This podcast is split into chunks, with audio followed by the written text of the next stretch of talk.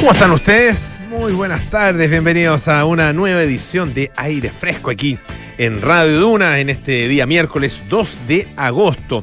Estamos en el 89.7 en Santiago, 104.1 en Valparaíso, 90.1 en Concepción y 99.7 en Puerto Montt.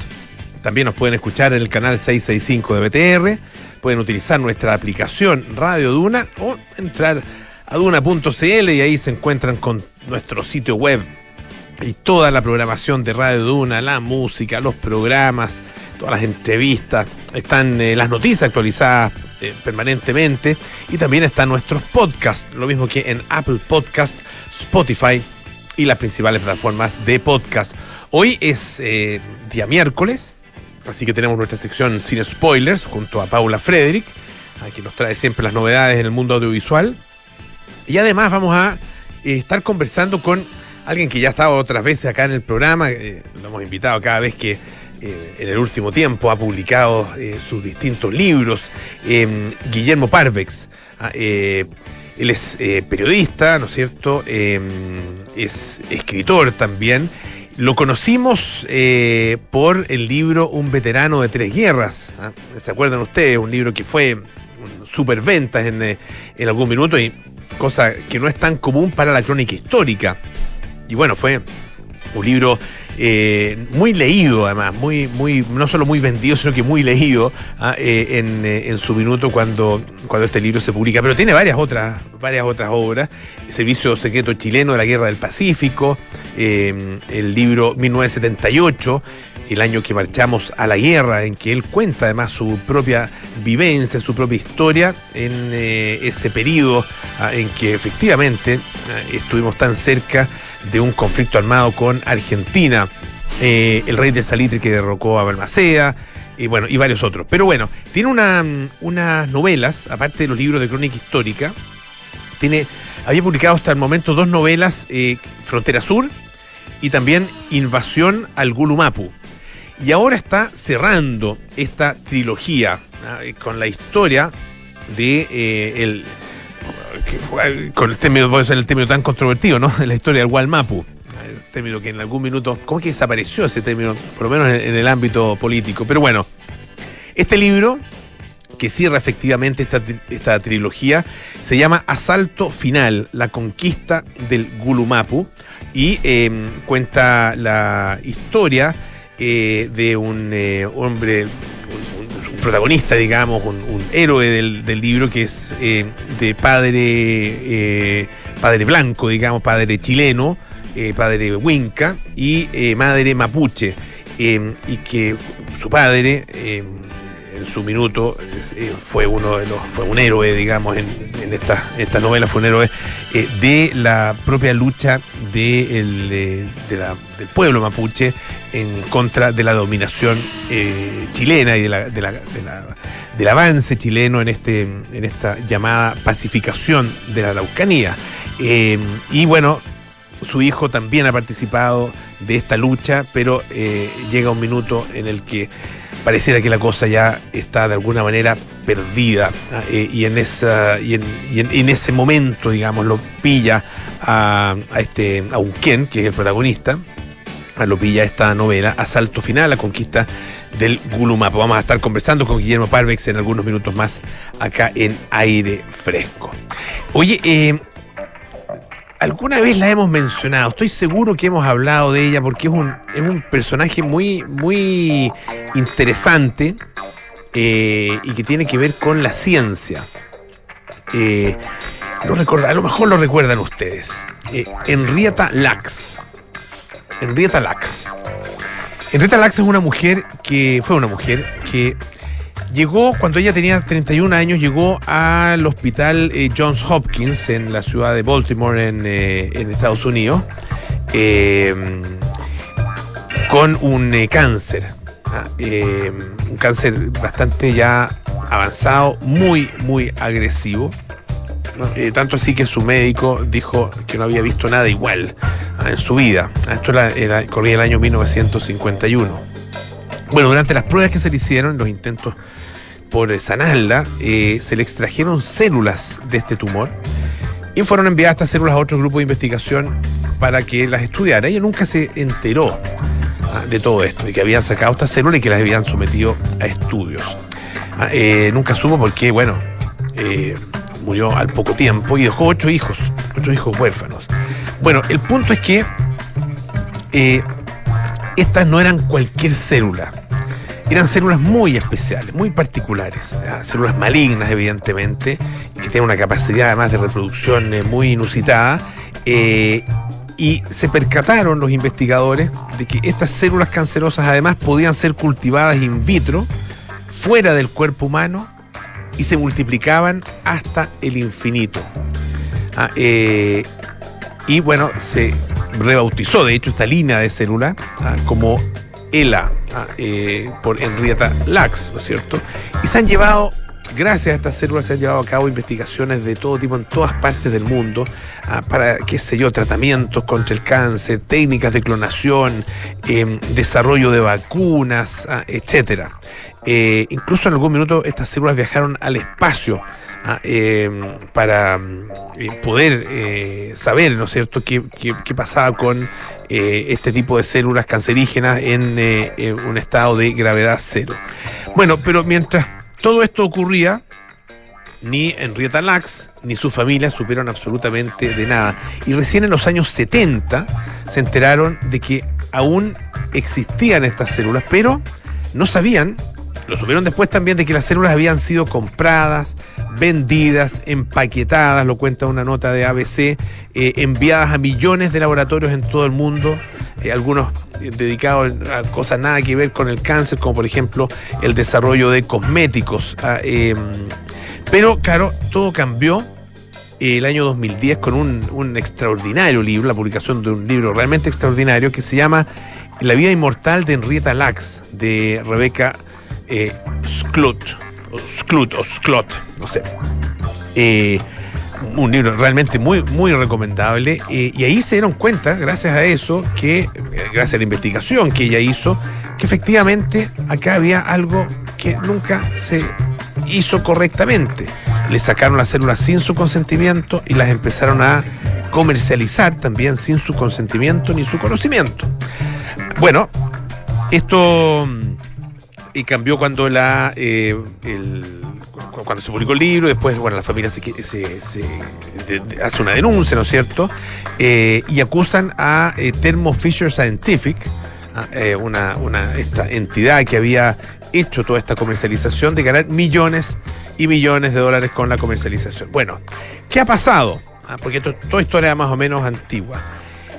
ayer, primero de agosto, eh, el día en que precisamente Henrietta Lacks hubiera cumplido 103 años, se llegó a un acuerdo ah, eh, entre la familia, la familia de Henrietta Lacks, los, eh, sucesores de ella, digamos, y la empresa Thermo Fisher. Em, finalmente se ha llegado entonces a este, a este acuerdo después de bueno, un litigio que fue bastante agrio y, duró bastante tiempo, y han resuelto eh, que em, em, van a llegar a un acuerdo fuera del ámbito de los tribunales. ¿ah? Em, dice, las partes están satisfechas de haber encontrado una manera de resolver este asunto fuera justamente de los tribunales, ¿ah? se dice en un comunicado. Eh, los abogados de la, lo dicen los abogados de la familia Lax. Eh, no se han revelado en todo caso los términos de este acuerdo. Ah, eh, esta denuncia se había presentado hace dos años ah, ante el uno de los tribunales en el estado de Maryland, allá en Estados Unidos. Así que eh, Henrietta Lacks al fin está encontrando algo de justicia y sus herederos van a poder entonces eh, recibir algo ah, de lo que en su minuto a ella se le quitó sin que lo supiera sin su consentimiento y sin ni siquiera eh, que se hubiera enterado en su momento. Es, una historia realmente fascinante.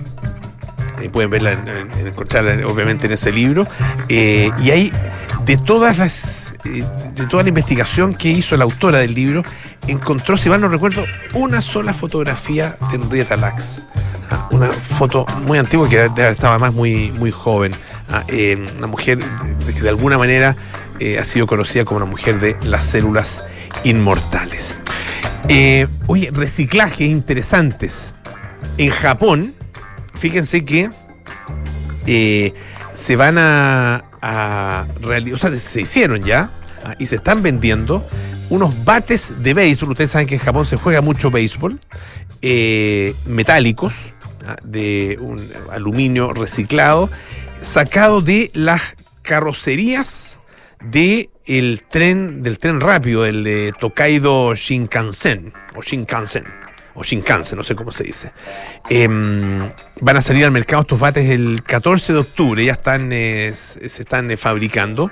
Y el 14 de octubre es el día del ferrocarril allá en Japón. Eh, es una edición limitada de 1400 bates Ayer comenzaron ya eh, los pedidos. Fueron desarrollados conjuntamente por la compañía, eh, una de, trenes de Japón, la Central eh, Japan Railway, eh, y una empresa de equipamiento deportivo que es Mizuno, ¿ah? que hace, entre otras cosas, muy buenas zapatillas para, para el trote, por, por si, decir así el dato. ¿ah? No sé si se están vendiendo acá en Chile. Pero bueno, alguna vez se vendieron, creo que ya no. Pero bueno, da lo mismo es un detalle. Eh, fíjense que estos implementos fueron diseñados además para los primeros años de, para los niños, digamos. Ah, son livianitos, entre 440 y 460 gramos, y van a costar unos 100 dólares. Eh, ¿Qué se hizo? Bueno, se le, se le retiró la pintura a los, a los, los no a los rieles, sino que a los, eh, a los todos los materiales de insonorización Ah, eh, y se extrajo una aleación de aluminio de gran pureza. Y a continuación de eso, bueno, Mizuno dice que ajustó la composición del aluminio para garantizar una durabilidad igual a la de los bates normales, que son los bates que ellos también eh, fabrican. Tienen tres diseños. Ah, uno de ellos en que el cuerpo del bate pasa de blanco a plateado hacia la empuñadura y simboliza la transformación del Shinkansen en un bate de metal. Ah, bonita iniciativa ah, eh, y eh, absolutamente eh, necesaria ah, este tipo de iniciativas para utilizar y para dar un ejemplo por un lado y también para efectivamente utilizar elementos que tal vez de otra manera no hubieran encontrado un, un, fin tan, tan loable como este. Oye, em, otro tema, esto es bien apasionante. ustedes saben que los dinosaurios eran grandes. Pero, ¿qué es más grande, un dinosaurio o una ballena azul? Ah, la ballena azul. La ballena azul es más grande que el más grande de los dinosaurios que haya pisado la Tierra. Así es. Pero lo interesante que ha pasado ahora es que, fíjense que, eh, de acuerdo con, eh, las, con una, investigación que, fue publicada en la revista eh, Nature, se han encontrado vértebras, costillas y parte del hueso pélvico de un animal que aparentemente, o sea, que nadaba, que era un animal marítimo, eh, y que puede haber sido, y se presume que fue el más grande que haya pisado la Tierra, y el más pesado que haya, bueno, o pisado la Tierra, o nadado en los mares de la Tierra. Ah, eh, tres veces, tres veces el peso ah, de, eh, o la masa de la ballena azul. Eh, vivió hace unos 39 millones de años en el Valle de Ica, en el sureste de Perú, una época en que era todo eso era, era mar. Y bueno, nadaba ahí justamente en ese mar este animal, el más pesado del planeta. Eh, se indica en esta, en esta investigación ah, que eh, esta ballena puede haber pesado, esta especie de cetáceo, puede haber pesado hasta 340 toneladas.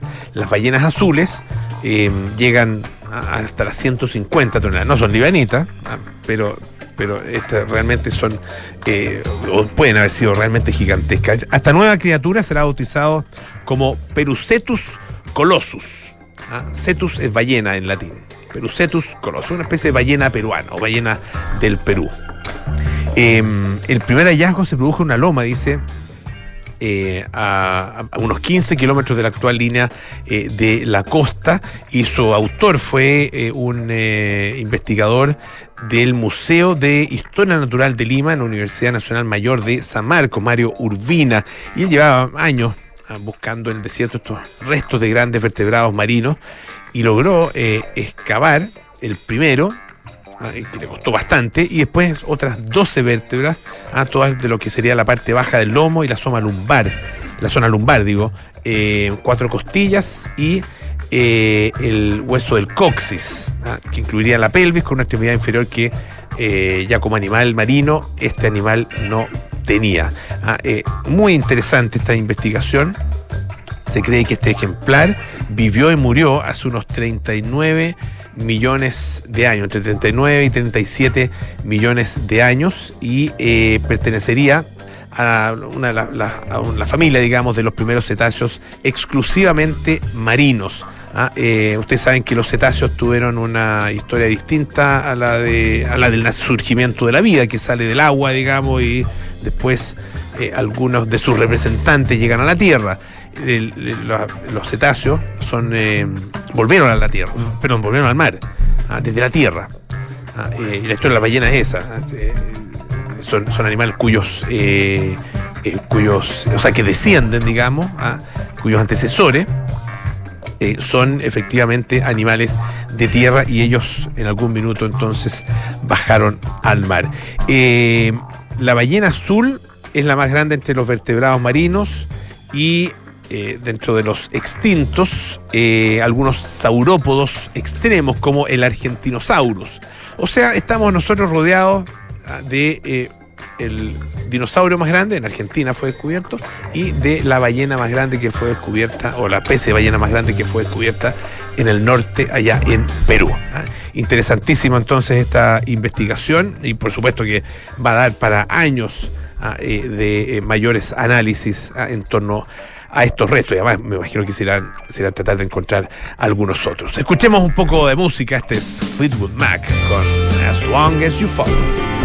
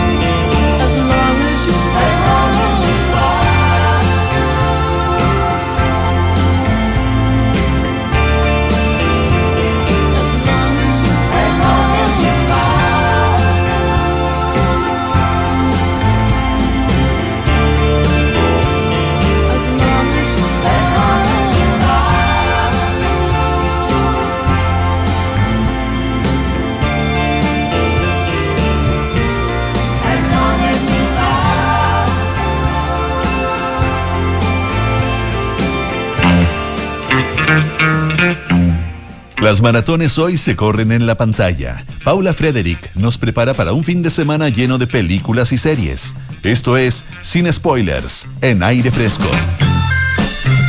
Sin spoilers en aire fresco todos los días miércoles aquí con Paula Frederick. ¿Cómo estás, Paulita? Pensa- bien, Polito, pensando en que al- si no las corre la vida real, al menos corre las maratones en la pantalla. Me quedé pensando en eso. Ah, pero muy bien. pues. Pero tengo que hacer ahí una, me- un mea culpa. Pero eso es otro tema. Pero no importa, si no Me todo el mundo puede me- correr maratones. me quedo dando vueltas. no todo el mundo tiene que correr las Pero al menos correrá algo, algo, de movimiento. Algo de movimiento. Puede ser, pero lo has hecho. yo.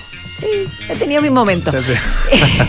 Y de hecho, eh, esta semana volví a la comodidad del sillón. Porque las últimas veces habíamos hablado más de cine, ¿no? Porque Mm, hubo. sí.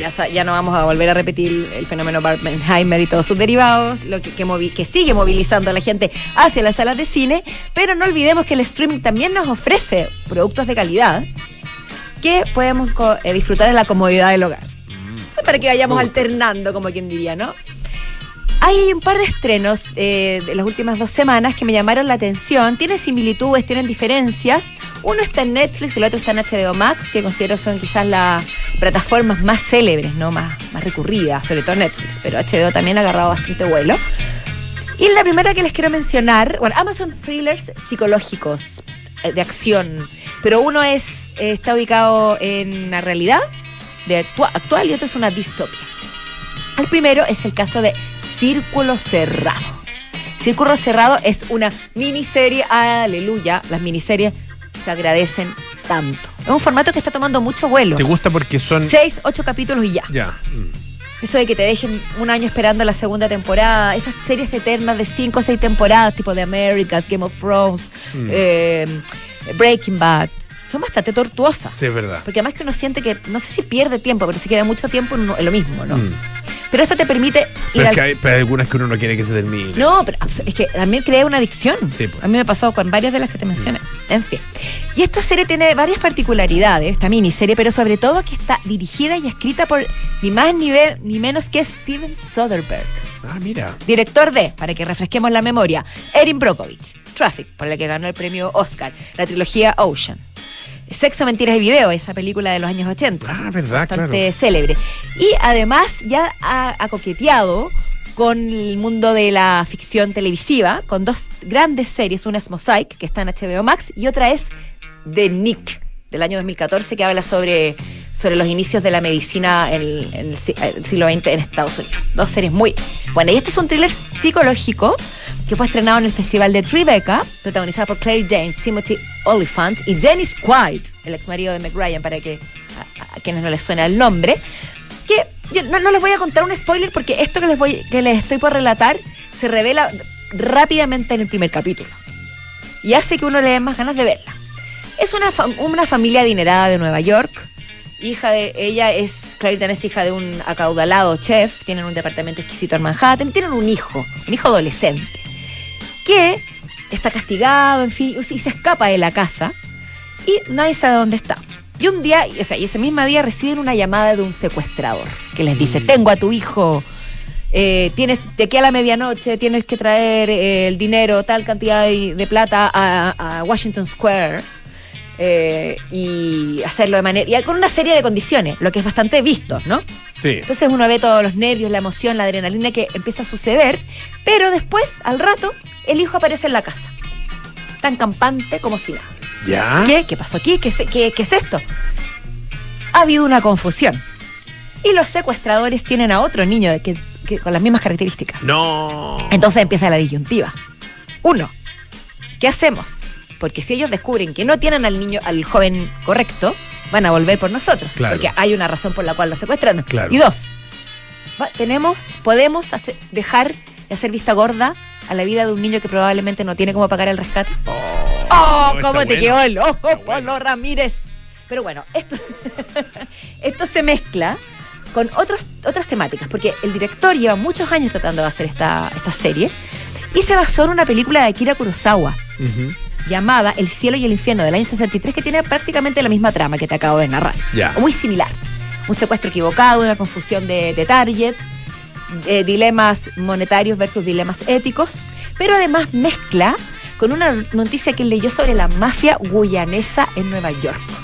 Porque esta historia que te acabo de contar se entremezcla con la historia de unos jóvenes de Guyana que llegan a Manhattan y tienen que cumplir este cometido para cerrar un círculo que su jefa, la jefa de la mafia, que mezcla también santería, magia negra, que siente que tiene que hacer un sacrificio para cerrar un círculo de mala racha, de mala suerte de su familia.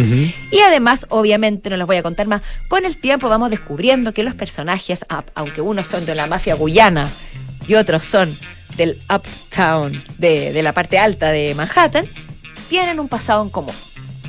Entonces se va desarrollando de manera eh, muy, muy bien hecha, con una estructura argumental que tiene mucho que ver con el nombre, Círculo Cerrado, capítulos que se, que se terminan donde mismo, y historias que buscan cerrar un poco lo que están planteando. Eh, está muy redondita. Ahora, todavía no estrenan todos los capítulos. Ah, ya. Pero yo me baso con los tres que vi, que está porque los van pasando, eh, los van liberando, se podría decir, una vez a la semana, más lo que, lo que estuve investigando en las redes y en la crítica en otros países que ya se estrenado de manera completa. Perfecto. Pero siempre, siempre recomiendo ver eh, lo que nos ofrece Steven Soderbergh, mm. que, ha, que, ha, desarrollado una maestría también eh, eh, a nivel serial. Y por supuesto, intriga pura, ¿no? Claro. Así que ha sido muy bien, ha sido muy bien catalogada, muy, muy bien, muy bien recibida. No tan, no tan bien recibida ha sido, salió como medio yoda mi frase. La siguiente serie que es la más vista de Netflix. Perdón, no es serie. Me corrijo, es una película. Ya. Pero yo se las recomiendo porque para esos momentos en el que dicen quiero ver algo rápido, entretenido, que me enganche, que me tenga con la guata apretada, que me dé colon, que no quiera soltarlo y que se acabe. Eso.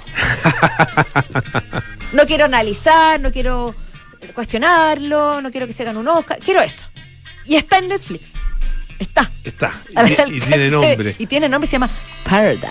Ya. Lo que es una ironía, claramente, por lo que les voy a contar a continuación. Es una distopía, la distopía es en el fondo una, lo contrario a, una utopía, un futuro apocalíptico, un futuro donde el ser humano va en decadencia. Es alemana, las series alemanas de ciencia ficción están teniendo mucho vuelo. Dark, 1989, la serie Clio, que no es de ciencia ficción, es ficción. Pero de sí se han tomado Netflix los alemanes. Tienen muy, buena, muy buenas producciones. Y el director estuvo durante casi 10 años tratando de sacar idea esta. Perdón, adelante esta idea. fíjate de qué se trata. En esta distopía existe una startup llamada Ion, donde lo que tú puedes hacer es transaccionar años de vida. ¿Qué quiere decir esto? Yo, por ejemplo, tengo una deuda gigante en el banco, tengo una, que pagar una hipoteca, tengo hipotecado mi, casa. Y los agentes de esta, de esta empresa biotecnológica me dicen, a ver, si tú quieres que yo te pase, no sé, 700 millones de pesos, eh, tú me tienes que dar 15 años de tu vida. Y van a una clínica donde les sacan los años de vida y se los ponen a otras personas que compraron estos años. Ah que suelen ser, por supuesto, millonarios, incluso premios Nobel, gente que rejuvenece y que vuelve a tener la edad que tenía 15, 20, 30, 40 años atrás. ¿Cuál es, qué es lo interesante? No sé si te lo caso a contar. Sí, sí, sí. El, ¿cómo decirlo? El empleado estrella, el empleado del mes, que es Max, que es el protagonista, se llena la boca diciendo que está haciendo una, obra benéfica para la sociedad y que así está ayudando a, a los más necesitados, porque obviamente los inmigrantes, los la gente, los, los que están marginados de la sociedad son los que terminan cayendo en, este, en esto de dar años de vida para poder pagar sus deudas. Entonces, él, él está felizmente casado con una médica y un día, eh, por una circunstancia del destino, que no les voy a contar, se ven obligados a pagar una millonaria deuda que tiene, y quitarle 38 años de vida a su mujer. Oh. Esto también lo dice la sinopsis, insisto, no es un spoiler. Me resguardo en que si está en el trailer, lo puedo decir. Ah, absolutamente, sí. ¿Y qué pasa? Él empieza a darse cuenta de lo que realmente hay detrás. Porque él no puede donar. O sea, él no, claro, él no puede donar. No hay, la única salida es que su mujer, que tiene de tener unos 28 años, 30 años, done 38 años de su vida. O si no, van a la cárcel, no sé. La única forma. Entonces, como les decía, distopía bien elaborada, entretenidísima, colon irritable, guata apretada, pasa volando. Véanla para entretenerse. Excelente. Ya pues. Y quién sabe que esto pueda pasar en, un futuro cercano. Perfecto, muchas gracias, Paulita. Paula Frederick con Cine Spoilers todos los días miércoles aquí en Aire Fresco. Nuevo Hotel Termas Chillán te invita a disfrutar de su temporada de invierno. Ya abrió el centro de esquí Reserva ahora y descubre la emoción del esquí y de sus actividades exclusivas. Te esperamos en Hotel Termas Chillán. Red Dávila tiene una excelente noticia que en estos tiempos es de gran alivio. ¿Sabías que Dávila hoy es una red con dos clínicas en Recoleta y La Florida y con tres centros médicos ubicados en Las Condes, Ñuñoa y Maipú? Así es porque ahora Red Dávila está más cerca de ti. Red Dávila, calidad a tu alcance. Hacemos una pausa, volvemos con más aire fresco. Te invitamos a conocer Red Dávila. Una red compuesta por las clínicas Dávila Recoleta y Dávila Vespucio. Y los nuevos centros Dávila Las Condes, Ñuñoa y Maipú. Que nos acerca a ti con un gran equipo médico, avanzada tecnología e infraestructura de primer nivel. Para estar donde tú estás. Ven a Red Dávila, calidad a tu alcance. Reserva tu hora en dávila.cl. Los inviernistas tienen un lugar favorito, uno completamente renovado, con un estándar superior y paisajes inolvidables. Bienvenidos a la montaña, bienvenidos al nuevo Hotel Termas Chillán. Prepárate para vivir la diversión de la nieve y la emoción del esquí. Disfruta de esta experiencia única y asegura tu lugar en la montaña reservando ahora. Ya se abrió el centro de esquí. Te esperamos, Hotel Termas Chillán. ¿Eres un inversionista que está buscando nuevas oportunidades en el mercado? En Principal tenemos una solución para ti. Presentamos el nuevo Fondo Mutuo Estructurado Deuda Pesos, con una rentabilidad objetivo del 12% no garantizada en 24 meses y sin mínimos de inversión. Si buscas diversificar en instrumentos de bajo riesgo, aprovecha esta oportunidad de la mano de una asesoría de primer nivel. Conoce más en principal.cl. Principal, experto global en inversiones. La rentabilidad o ganancia obtenida en el pasado por este fondo no garantiza que ella se repita en el futuro. Los valores de las cuotas de los fondos mutuos son variables. Hay una nueva amenaza a la salud mundial catalogada por la OMS como una pandemia silenciosa. Bacterias multiresistentes que pueden provocar graves infecciones muy difíciles de tratar. Académicos de la Universidad San Sebastián, Javier Campanini y Juan Andrades, desarrollaron un nuevo antibiótico capaz de prevenir y tratar las infecciones producidas por estas bacterias, siendo un gran avance para la ciencia. Conoce más en uss.cl. Universidad San Sebastián. Vocación por la excelencia. Enfrentar el cambio climático es tarea de todos. Duna, por un futuro más sostenible.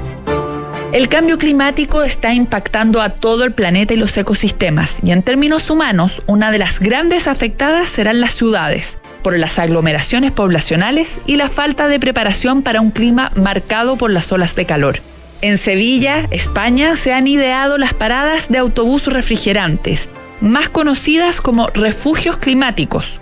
Son instalaciones compuestas por un techo cubierto por paneles fotovoltaicos que generan energía para el bombeo de depósitos subterráneos de agua, que permiten reducir la sensación térmica hasta en 20 grados Celsius. Cada estructura cuenta con sensores de temperatura y detector de transeúntes que se activan en las horas de mayor calor cuando un pasajero se acerca a la parada y comienza a funcionar para bajar la temperatura ambiental. Acciona, expertos en el desarrollo de infraestructuras para descarbonizar el planeta. Estás en aire fresco con Polo Ramírez.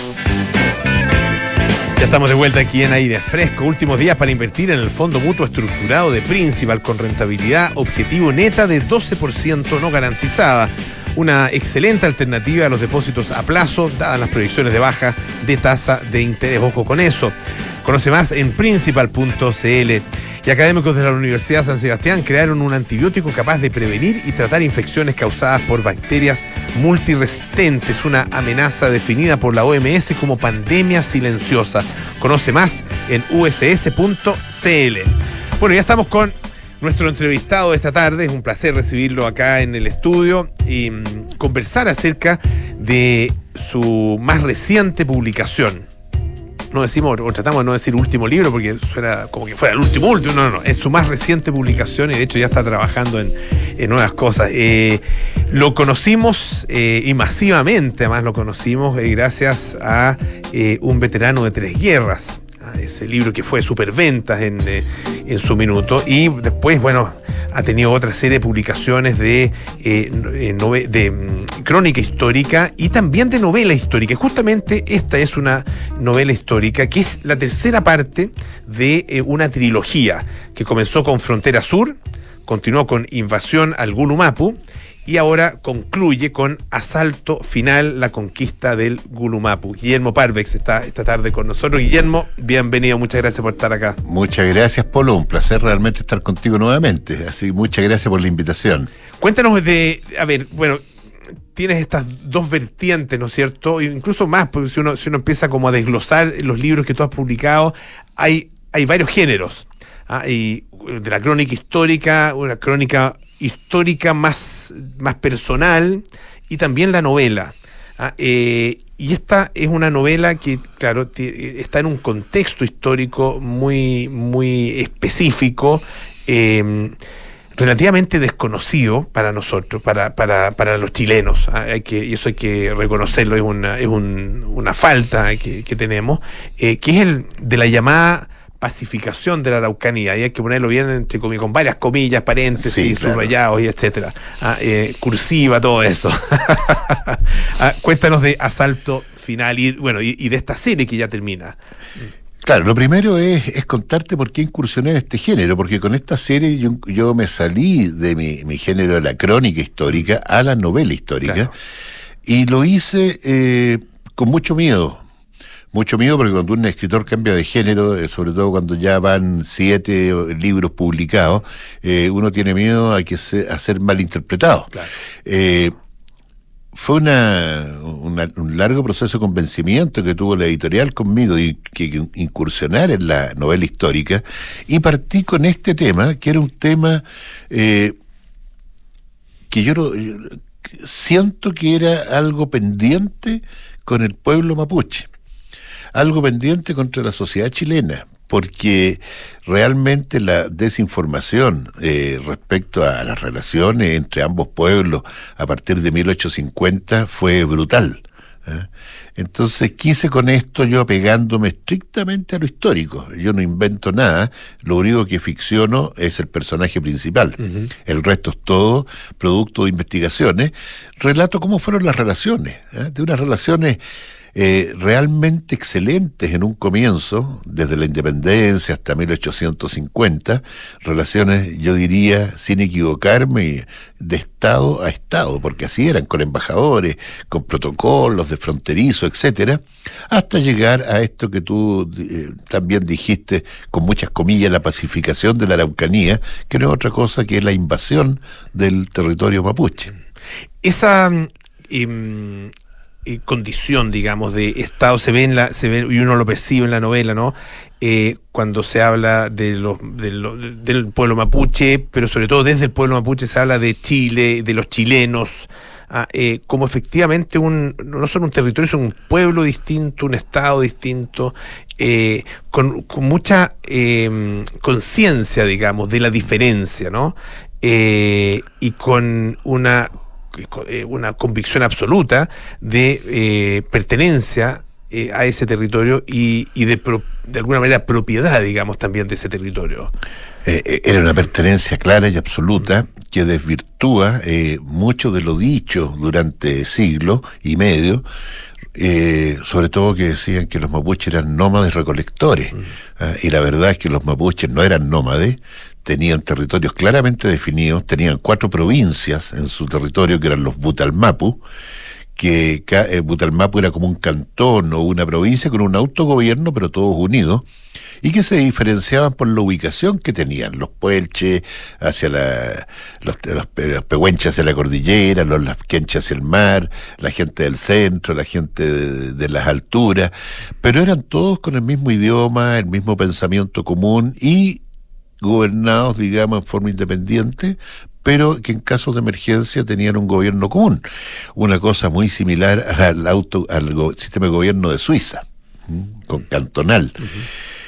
Y todas estas cosas, digamos, eh, llevaron unas muy buenas relaciones con el pueblo chileno. Ahora, yo para facilitar el entendimiento al lector, eh, cambio o altero muchas veces el, cuando se habla de chileno, porque los mapuches hasta avanzado la, la, la, el, el, segundo tercio del, del siglo XIX, eh, a nosotros se referían como los españoles.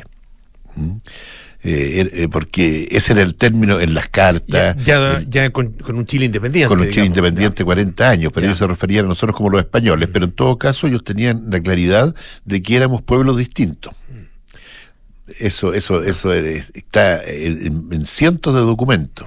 Ahora, eh, Guillermo, eh, cuéntanos un poco de, de, cómo transcurre la novela, ¿no? Porque eh, una cosa es el contexto, y vamos a hablar de, de, la lectura de ese contexto a partir de hoy, ¿ah? porque es imposible no hacer esos, esos vínculos, van apareciendo permanentemente. ¿ah? Eh, un poco no, no, son referencias directas, pero sí hay reminiscencias, ¿no es cierto?, también de lo que, de lo que ocurre hoy. pero esta es la historia, está protagonizada por un hombre que es eh, mitad chileno, mitad mapuche, ¿ah? es, que es un Ken.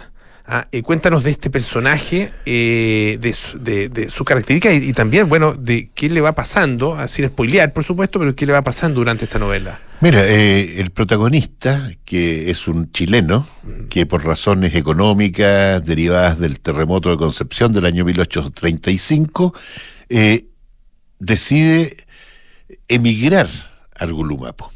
Y para emigrar le costó mucho conseguir el pasaporte y la visa, que tenían otros nombres.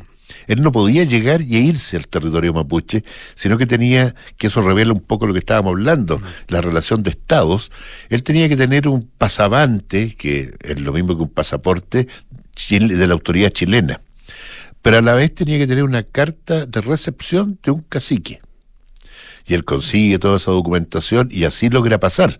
Ahora, es una persona que por obligación, al no tener otro, otras redes de apoyo, eh, instigado o apoyado por un mapuche que era caballerizo en Los Ángeles, decide emigrar, pero él tenía un profundo desprecio hacia el pueblo mapuche.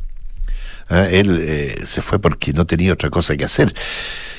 Pero él sentía un profundo desprecio y tenía toda la formación dada a contar de 1830 o 1820 eh, del cambio de imagen, porque el mapuche tuvo cambios de imagen brutales por la intelectualidad chilena. ¿Mm?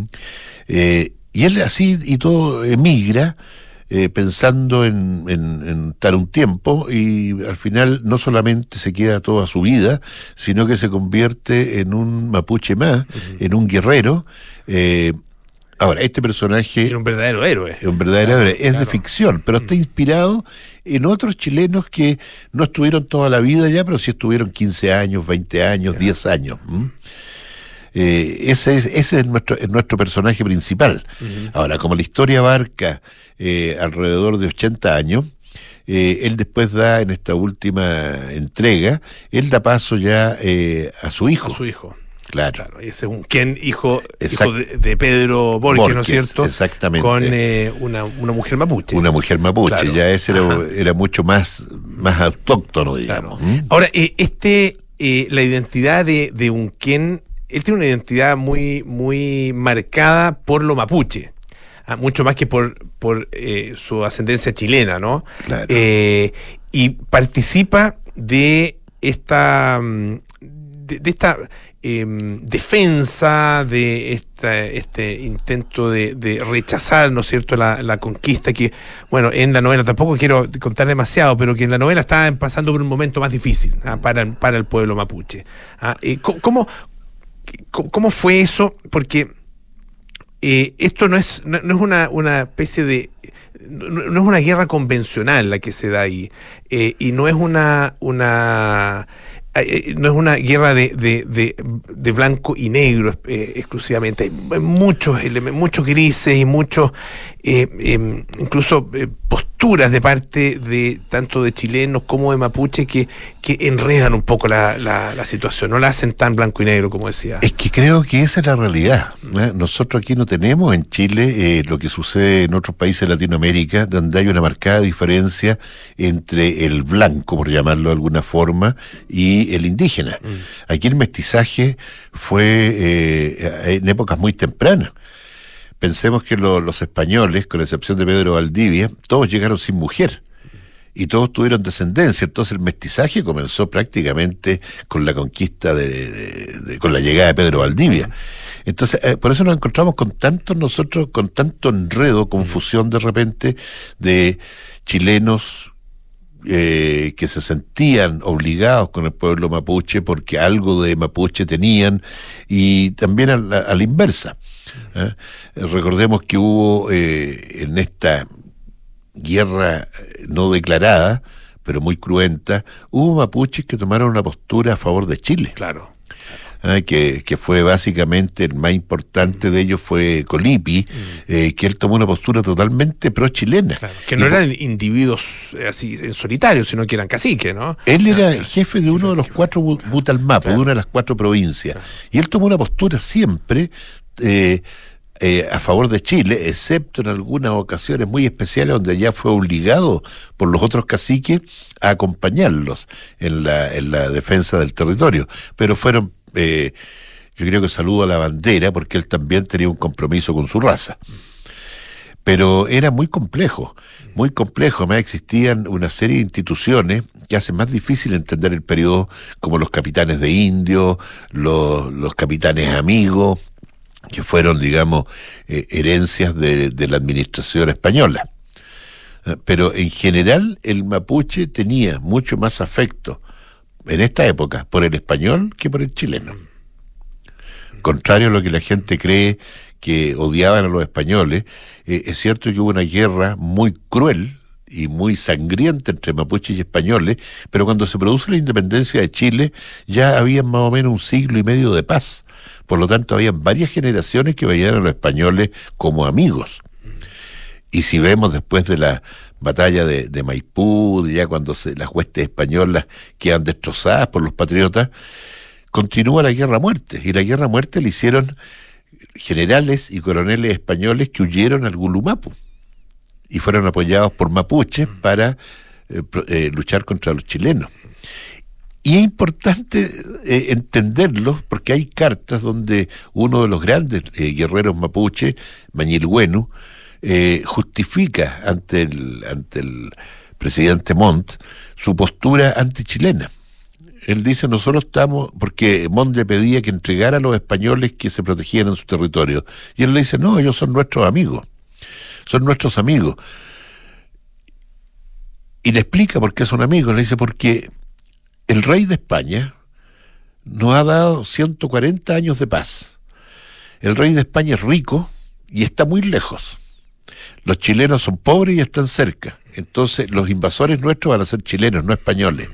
Entonces ese era el sentimiento que primaba en un importante sector del pueblo mapuche. Y bueno, y, es efectivamente lo que en definitiva pasó. Estamos conversando con Guillermo Parvex a propósito de su libro más reciente, Asalto Final, que mm, es el que pone fin a eh, esta trilogía y se llama Asalto Final, la conquista del Gulumapu. Em, hay, hay un- una mm, muchas frases, eh, sobre todo que, que dan cuenta de la mirada a mutua, ¿no es cierto?, de los prejuicios entre mapuches y chilenos, y, y- y estaban presentes efectivamente en esa, eh, de esa manera en esa época, porque suena muy contemporáneo. Ah, eh, esos, esos prejuicios, esas, esas caricaturas que se, que se hacen. Es que esa caricatura sí estaba muy Estaba presente, presente y, pero y perduró.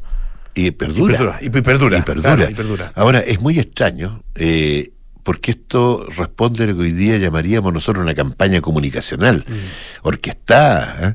porque el mapuche, cuando Chile se independiza, forma eh, eh, una- un, un vínculo muy fuerte con Chile. Y, y- y- y el chileno, recién independizado, admira al mapuche. La mejor muestra de ello, y que no, no es una cosa subjetiva, es nuestro primer escudo nacional, que tiene dos mapuches, que, tenía, porque ya no existe, y la bandera, que también tenía en el centro eh, dos mapuches eh, con flechas. Cuando se, inicia esta campaña que le iniciaron nuestros colegas periodistas de la época, los cronistas, los historiadores y los políticos, se inicia cuando ya a, a mediados de 1835-40 empiezan a ver el progreso y la bonanza que había en el Gulumapo. Eh, están las, actas de aduanas que yo investigué, que el 80% del trigo que Chile exportaba en esa época, principalmente a California, Nueva Zelanda y Australia, era exportado por mapuches. el 100% de la carne deshidratada, popularmente conocida como charqui, se, eh, eh, se exportaba a Estados Unidos, porque estaba en California la fiebre del oro y necesitaban la proteína, y toda provenía de los mapuches. Y el 50% del ganado para consumo de todo Chile también provenía del lado mapuche. Entonces empezaron ahí, esto no fue una invasión militar, fue una invasión comercial, que partió con muchas triquiñuelas de arrendamiento de tierra, porque no, no podían por ley comprar tierras mapuche, pero empezaron a arrendar tierra. Y empezaron a engañar de una forma muy vil y que están todos los juzgados de Los Ángeles, de Laja, de Chillán y de Concepción, que era que un eh, agricultor chileno arrendaba mil cuadras por mil pesos al año. Y la arrendaba por el periodo de un año. Y cuando estaba terminando el arriendo, eh, conseguía tres testigos, iba a una notaría y testificaban que se habían hecho mejoras por dos mil pesos durante el año. Nadie iba a ver si las mejoras habían hecho o no, no se habían hecho, y por lo tanto el juzgado le ordenaba al mapuche que pagara. Se había arrendado por un año todas sus tierras en mil, no podía pagar dos mil por mejora. Entonces, para no irse a la cárcel, entregaba esas tierras por orden judicial en parte de pago y sus parientes entregaban las suyas para saldar esa presunta deuda. Bueno, todo esto fue causando malestar en los mapuches que empezaron a tratar de expulsar a estos colonos. Y ahí fue cuando el Estado interviene y hace pasar las fuerzas militares al Gulumapu. O sea, esto no, no partió por una invasión militar, partió por una invasión comercial. Y bueno, y pasaron muchas cosas posteriormente que están algunas de ellas contadas en la novela y las, las ha abordado también en otros en otros de tu, de tu libro particularmente en eh, Veterano de tres guerras no es cierto y desgraciadamente se nos acabó el tiempo eh, siempre muy interesante conversar con Guillermo Parvex autor de Asalto Final la conquista del Gulumapu. Guillermo un placer que esté muy bien. Muchas gracias el gusto ha sido mío muchas gracias bueno, ya nos tenemos que ir. Viene eh, Cartas Notables con Bárbara Espejo, Nada Personal con Matías del Río, Josefina Ríos, Terapia Chilense con Matías Rivas, Arturo Fontaine y Hans Rosenkrantz. Y eh, Sintonía Crónica, Crónica Debut con Bárbara Espejo y Francisco Aravena. Nosotros nos juntamos mañana a las 6 de la tarde para más aire fresco. Chao, chao.